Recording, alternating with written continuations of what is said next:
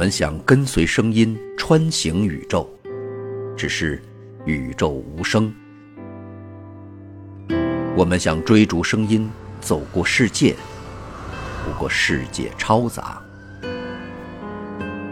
于是我们停下来，沉浸在耳畔，聆听想听的声音。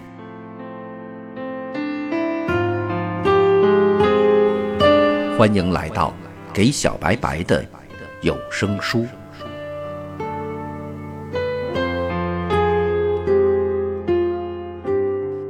各位好，欢迎收听这一期的给小白白的有声书，继续为您讲述史蒂芬·霍金教授的科学巨著《时间简史》第三章“时间与空间”的下半部分。虽然弗里德曼只找到了一个模型。但其实满足他的两个基本假设的共有三类模型。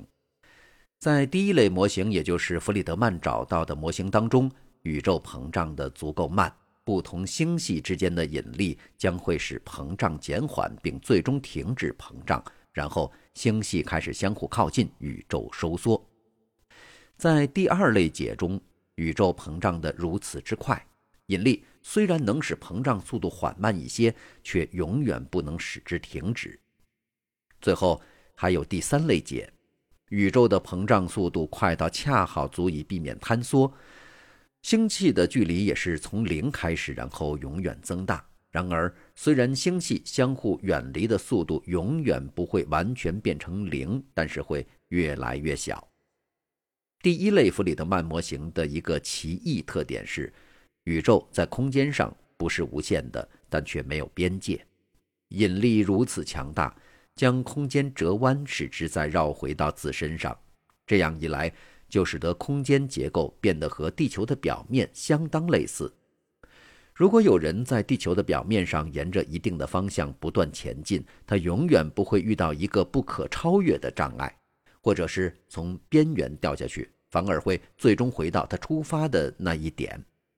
第一类弗里德曼模型中的空间与此非常相像，只不过地球表面是二维的，而它是三维的。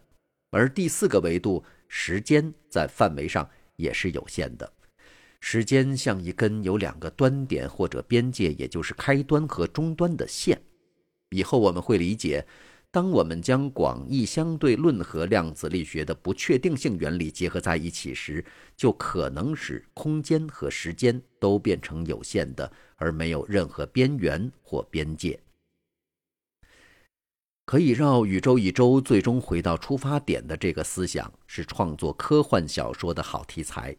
只是它实际上并没有多大的意义，因为我们可以证明，一个人还没来得及绕回一圈儿。宇宙就将会坍缩到尺度为零的状态。你必须运动的比光还快，才能够在宇宙终结之前绕回到你的出发点，而这是不可能的。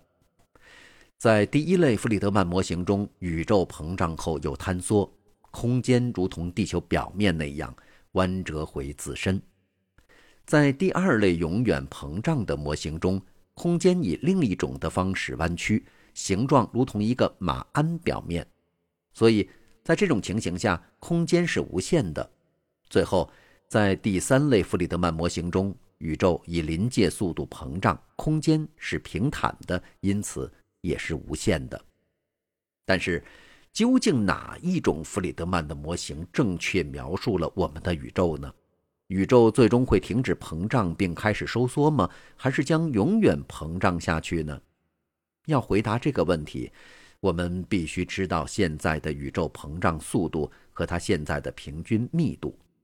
如果密度比一个由膨胀率决定的临界值还小，那么就意味着引力太弱，不足以将膨胀停止；如果密度比这个临界值大，那么引力作用会在未来的某一时刻使得膨胀停止，并使宇宙坍缩。利用多普勒效应。可由测量星系离开我们的速度来确定现在的宇宙膨胀速度。我们可以非常精确地进行星系退行速度的测量。然而，因为我们只能间接地测量星系的距离，所以不能得到它们的精确距离。因此，我们现在只大概了解到宇宙正在以每十亿年膨胀百分之五到百分之十的速度。然而，我们对现在宇宙的平均密度的测量更不准确。如果将银河系和其他星系的所有能观测到的恒星的质量加起来，其质量总量还不到能够阻止膨胀的临界值的百分之一，而这甚至还是对于膨胀率的最小估值而言。然而，在我们以及其他的星系里，还应该包含大量的暗物质。虽然我们不能直接观测到它，但是由于其引力对星系中恒星轨道的影响，我们可以判定它必定存在。此外，人们发现大多数星系是成团的。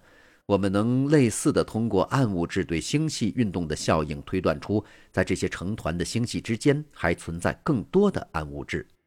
然而，将所有这些暗物质加在一起。我们仍只能计算出为停止膨胀必须的十分之一左右的宇宙密度。不过，我们不能排除这样的可能性，即还有我们尚未探测到的其他的物质形式。这些物质几乎均匀地分布于整个宇宙中，它的存在仍可能使得宇宙的平均密度达到停止膨胀所必须的临界值。因此。现在所有的证据暗示，宇宙可能会永远膨胀下去。不过，我们能真正肯定的只是，既然宇宙已经至少膨胀了一百亿年，即便它要坍缩，至少也得再过这么久才有可能。因此，我们不必过度忧虑。到那时候，除非我们到太阳系以外开拓了殖民地，否则人类早就已经随着太阳死亡殆尽了。所有的弗里德曼解都具有一个特点，即在过去的某一时刻，大约一百亿到两百亿年之前，临近星系之间的距离一定为零。在这个我们称为大爆炸的时刻，宇宙的密度和时空曲率都是无限大。由于数学不能真正的处理无限大的数，这意味着广义相对论预言在宇宙中存在一点，在该处广义相对论。本身崩溃，像这样的点在数学上被称为基点。事实上，我们所有的科学理论都是基于时空是光滑和几乎平坦的基础上构想出来的，所以它们都将在时空曲率为无限大的大爆炸基点处崩溃。这意味着，即使在大爆炸前发生过事件，我们也无法用它们来预测大爆炸之后会发生什么，因为可预见性。在大爆炸处崩溃了。相应的，如果其实事实也正是如此，我们只知道在大爆炸后发生的事件，我们就无法确定在大爆炸之前发生了什么。就我们而言，大爆炸之前的事件没有后果，所以并不构成宇宙的科学模型的一部分。因此，我们应该将它们从模型中割掉。并宣称时间是从大爆炸开始的。很多人不喜欢时间有个开端的观念，可能是因为它略带有神的干涉味道。因此，人们多次企图避免曾经存在过大爆炸的这个结论。所谓稳态理论曾经得到过最广泛的支持，它是由曾经被纳粹占领的奥地利来的两个难民。赫曼·邦迪和托马斯·高尔德，以及一个在战时和他们一道从事雷达研制的英国人弗雷德·霍伊尔，于1948年共同提出的。这个理论认为，当星系相互远离时，正在连续产生的新物质在它们中间不断地形成新的星系。因此，在空间的所有点以及在所有的时间上，宇宙看起来在大致上是相同的。稳态理论需要对广义相对论进行修正，使之允许物质的连续生成，但它给出的物质产生率是如此之低，大约每年每立方千米当中产生一个粒子，以至于该理论不会与实验结果相冲突。在本书第一章叙述的意义上，这是一个好的科学理论，它非常简单，并能够做出能被观测者检测的确定预言。其中一个预言是，无论在宇宙的何时何地，我们观测到的给定的空间体积内星系或类似物体的数目必须一样。二十世纪五十年代晚期和六十年代早期，由马丁·赖尔领导的一个天文学家小组在剑桥对从外太空来的射电源进行了巡天搜索。这个剑桥小组指出，这些射电源的大多数必须位于我们的星系之外。并且其中的弱源比强源数目多得多。他们将弱源解释为较远的源，强源为较近的源。结果发现，在近处单位空间体积内，普通的源的数目似乎比远处稀少。这可能表明，我们处于宇宙的一个巨大区域的中心，而这里的源比其他地方更为稀少。另外一个解释是，在射电波向我们所在的时空位置发出的过去的那一时刻，宇宙当中具有比现在更密集的射电源。任何一种解释都和稳态理论相矛盾。此外，1965年彭齐亚斯和威尔逊的微波背景辐射的发现还指出，宇宙在过去必定密集得多。因此，人们不得不抛弃了稳态理论。1963年。两位苏联科学家欧格尼·利夫席兹和艾萨克·哈拉尼科夫做了不同的尝试，设法避免大爆炸的存在，并因此引起时间起点的问题。他们指出，大爆炸可能只是弗里德曼模型的一个奇怪特性，毕竟这个模型只是真实宇宙的一种近似。也许在所有大体类似真实宇宙的模型中，只有弗里德曼模型包含大爆炸起点。在弗里德曼模型中，所有星系都直接相互远离，所以一点都不奇怪。在过去的某一时刻，它们必须集中在同一点上。然而，在实际的星系中，星系不仅在一条直线上相互远离，它们还有一些侧向的速度，所以在实际上，它们从来没必要恰好在同一点上，只不过曾经非常靠近对方而已。也许。现在膨胀着的宇宙不是来自于大爆炸起点，而是来自于更早期的收缩相。当过去某一时刻宇宙发生坍缩时，其中的粒子可以不都撞在一起，而是相互离得很近，飞过，然后又离开，产生现在的宇宙膨胀。那么，我们怎么才能得知实际的宇宙是否从大爆炸起始的呢？列夫西兹和哈拉尼科夫所做的是去研究和弗里德曼模型大体相像的宇宙模型，但是考虑了实际宇宙中的星系的不规则性和速度的随机性。他们指出，即使星系不再总是呈一条直线远离对方，这样的模型仍然可能以大爆炸开始。但是他们同时也宣称，这只可能在某些例外的模型中才会发生。在这些模型当中，所有的星系。都以被精确指定的方式在运动。他们论证到，似乎没有大爆炸起点的类弗里德曼模型比由此起点的模型多无限多倍。所以，我们应该得出的结论是，实际上并没有发生过大爆炸。然而，后来他们意识到，存在更为普适的、具有起点的类弗里德曼模型。而在这些模型当中，星系不必以任何特别的方式运动，所以他们在1970年撤回了自己的主张。列夫席兹和哈拉尼科夫的工作是有价值的，因为他证明，如果广义相对论是正确的，那么宇宙有可能有过起点，或者说发生过一个大爆炸。然而，他没有解决关键的问题：广义相对论是否预言我们的宇宙？一定发生过大爆炸或存在时间的开端。对于这个问题的回答，要用由英国数学家兼物理学家罗杰·彭罗斯在1965年引进的完全不同的手段。